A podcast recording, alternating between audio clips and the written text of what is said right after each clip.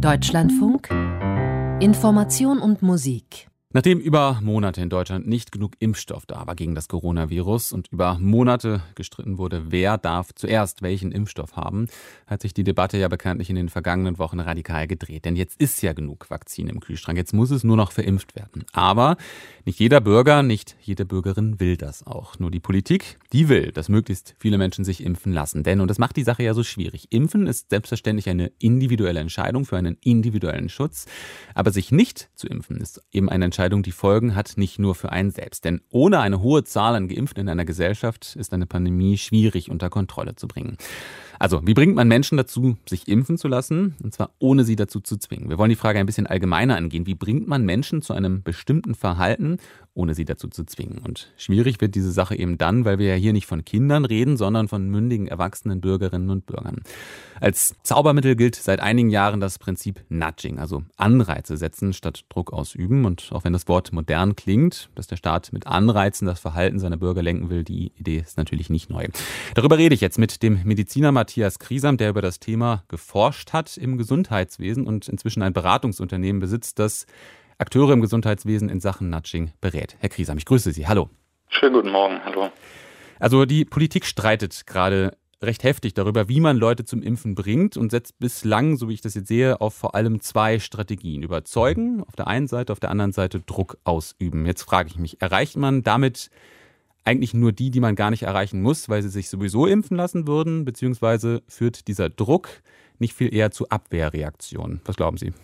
Das ist natürlich eine unheimlich komplexe Frage, die jetzt schwierig ist, dann in einem Satz zu beantworten. Also erstmal grundsätzlich, ich denke, man kann ja schon unterscheiden, noch haben wir ja keine Impfpflicht, auch wenn immer wieder gesagt wird, es gibt eine indirekte Impfpflicht. Und man versucht, wie Sie richtig sagen, Anreize zu setzen und ich würde sogar auch weitergehen, nicht nur Anreize zu setzen, sondern es im Grunde genommen auch so einfach wie möglich zu machen, ein, eine äh, Impfung zu bekommen. Also zum Beispiel, das jetzt habe ich gestern noch gelesen, dass jetzt Supermärkte das anbieten, dass die Betriebe da auch ordentlich mitziehen, ähm, dass es Zentren gibt, wo ich das machen kann. Und das ist im Grunde genommen eigentlich immer so die, der Grundansatz, mit dem wir auch arbeiten. Wie können wir also ein gewünschtes Verhalten so einfach und attraktiv wie möglich machen. Und Attraktivität ist auch nicht nur Anreiz zu setzen, sondern das kann auch eben einfach angenehm sein, das kann schön sein. Und da gibt es dann eben die Möglichkeit des Nudgings. Ich versuche das immer zu unterscheiden. Was hat man für gesundheitspolitische Instrumente? Es gibt die reine Information, wo ich auch denke, dass da viel gemacht wurde über Information, über Aufmerksamkeit, dass man Prominente eingesetzt hat. Das ist also eine Möglichkeit. Dann ist eben, sehe ich einen Block über Nudging also wie Sie richtig sagen, dass man Leute nicht dazu verpflichtet, etwas zu tun. Das ist eben eine Möglichkeit. Ich sehe eine dritte, dass man ist jetzt beim Impfen nicht so stark, aber dass man äh, sehr stark über Steuern geht. Tabaksteuer ist jetzt immer so ein ganz gutes Beispiel, ein ungewünschtes Verhalten teurer macht. Und dann ist eben das vierte Konstrukt, äh, was es ja jetzt gerade noch nicht gibt, dass es tatsächlich Gesetze und Verbote gibt, die einem sagen, das darfst du machen, das darfst du nicht machen. Ich persönlich denke, dass man damit eine große Reaktanz vermeiden kann. Also wir wollen nun mal als Menschen gerade in, in gesundheitlichen Aspekten nicht mit dem erhobenen Zeigefinger daran erinnert werden, sondern man möchte irgendwie immer noch eine freie Wahl haben. Und im Moment fährt man ja eine solche Schiene, dass man schon versucht, es so einfach und attraktiv wie möglich zu machen. Was sich jetzt ja nur schon andeutet, ist, dass es jetzt zumindest in der Diskussion ist, hat es jetzt bald irgendwie dann doch irgendwelche Nachteile, wenn man nicht geimpft ist. Mhm. Und da bewegen wir uns tatsächlich nicht mehr im Bereich des Nudgings, weil tatsächlich eine ethische Grundlage des Nudgings ist, zum einen, dass es einfach zu vermeiden ist, einfach und günstig vermeidbar ist und zum anderen, dass, dass keine gesellschaftlichen negativen Konsequenzen folgen, wenn ich mich nicht für dieses gewünschte Verhalten entscheide. Mhm. Also was da jetzt ja. gerade passiert in Sachen Druck, also Rücknahme von Beschränkungen nur für Geimpfte, mhm. Schrägstrich ähm, Beibehaltung von Beschränkungen für Ungeimpfte. Das heißt, das ist dann auch kein Anreiz, sondern also für diejenigen, die sich impfen lassen, das ist eigentlich ein Zwang durch das Entstehen von Nachteilen. Also ich bin, ich bin vorsichtig, jetzt äh, das mhm. Wort Zwang in den Mund zu nehmen. Ich meine, darüber wird ja auch heftig diskutiert. In Diskussion will ich mich nicht einbegeben. Also wenn wir über Nudging reden, reden wir an dem Punkt nicht mehr über Nudging, weil auch ein Teil dieser Definition ist, dass man zwar Anreize setzt, aber keine entscheidungsrelevanten ökonomischen Anreize. Das ist eine ziemliche Grauzone, da streiten sich auch viele drüber, wann ist es ein entscheidungsrelevanter ökonomischer Anreiz, wann ist es nicht. Ich würde jetzt zum Beispiel sagen, es wird ja viel über die Bratwurst diskutiert, die man gewinnt äh, oder gewinnt oder bekommt, wenn man sich impfen lässt Da würde ich jetzt sagen, das ist jetzt kein entscheidungsrelevanter ökonomischer Anreiz, aber es ist halt ein geringer Anreiz. Mhm. Wenn man jetzt aber sagen würde, man bekommt eine 100-Euro-Prämie zum Beispiel, ich denke 100 Euro sind für viele von uns eine Menge Geld, dann wäre es schon wiederum kein Nudging mehr. Also das ist jetzt keine Bewertung der aktuellen Maßnahmen, ob das gut oder schlecht ist, sondern es ist tatsächlich, wenn wir sagen, es ist ein Nudge, bewegen wir uns dann wirklich aus dem Bereich des Nudgings, wenn es eben negative Konsequenzen hat oder eben, wenn starke ökonomische Anreize gesetzt werden, dann ist es kein Nudging mehr. Und wenn man jetzt Nudging versteht, eben zum Beispiel jetzt mit der Bratwurst, um bei diesem banalen Beispiel zu bleiben, ähm, ja. das ist ja ein, ein, ein real existierendes Beispiel, ja. ähm, wie vermeide ich das denn, wenn ich Anreize setze oder einen Stups gebe, das ist ja die wörtliche Übersetzung im Prinzip von Nudge, ähm, wie vermeide ich es denn, den Bürgerinnen und Bürgern das Gefühl zu geben, ich nehme euch so ernst wie, dem, wie das Kind, dem, das ich mit Gummibärchen besteche, damit sein Zimmer aufräumt? Das, das ist ja immer so ein großes Problem. Ich, äh, ich forsche jetzt ja seit einigen Jahren an Verhaltenswissenschaften und ich bin der Meinung, dass sich Erwachsene und Kinder in den Aspekten nicht großartig unterscheiden.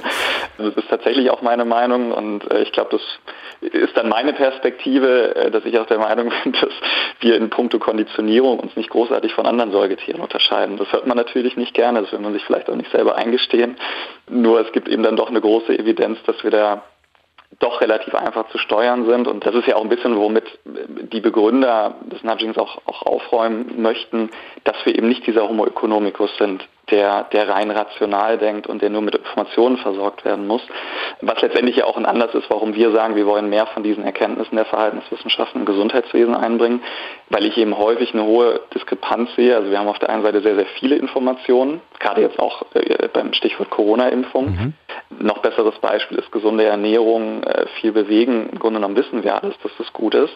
Aber das heißt noch lange nicht, dass wir uns tatsächlich auch so verhalten. Da bin ich der Meinung, macht uns die Werbung tatsächlich äh, sehr, sehr viel vor. Deswegen, wir gucken uns auch sehr viel aus der Werbung ab und versuchen natürlich dort dann eben diese Dinge auch uns abzuschauen, wie wir das für ein gesundheitsförderliches Verhalten einsetzen können, weil ich eben tatsächlich der Meinung bin, dass wir weder rein rational noch nach reiflicher Überlegung uns entsprechend verhalten.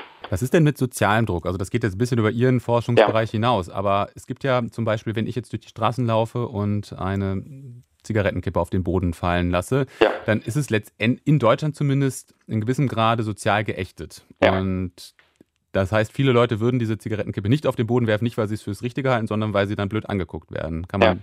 das auch erzeugen, sage ich jetzt mal, in einer solchen Lage?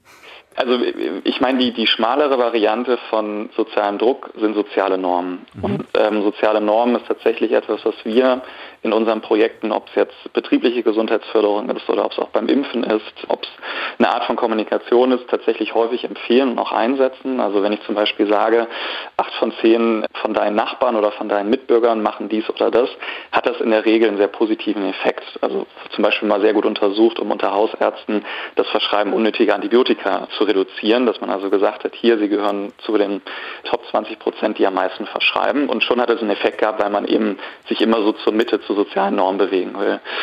Das ist sehr effektiv, also deswegen gucken wir auch immer wieder, wie wir das einsetzen können.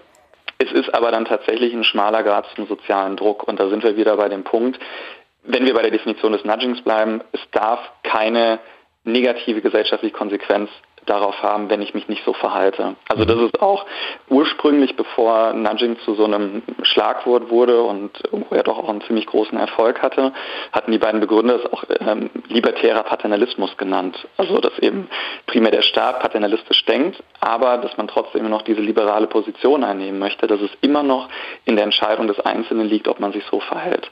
Und das bringt eben diese ganzen ethischen Geschichten mit sich, dass es eben keine negativen Konsequenzen haben darf, wenn ich mich mit meinem freien freien Willen einfach anders entscheide.